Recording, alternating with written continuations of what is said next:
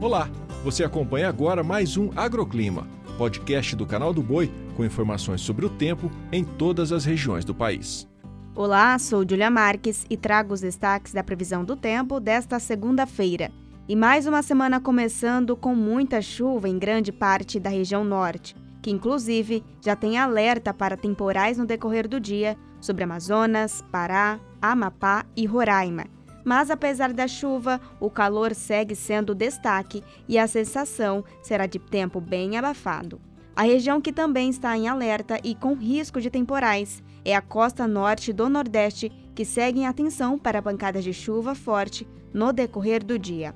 A nebulosidade aumenta sobre o leste do Rio Grande do Norte e pode chover em vários momentos. Já no sul, os riscos de temporais aumentam no interior da região e a chuva de hoje é persistente entre o oeste do Paraná, oeste e sul de Santa Catarina e nordeste e norte do Rio Grande do Sul.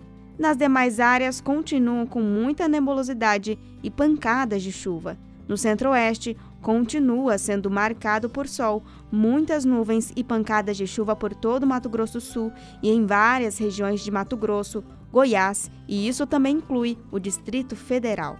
E finalizando com o Sudeste, o sol por lá aparece entre algumas nuvens em São Paulo, Minas Gerais e interior do Rio de Janeiro e tem previsão para pancadas de chuva ao longo do dia. O agroclima pode ser acompanhado também na programação do Canal do Boi e em nosso portal, o sba1.com. Até a próxima!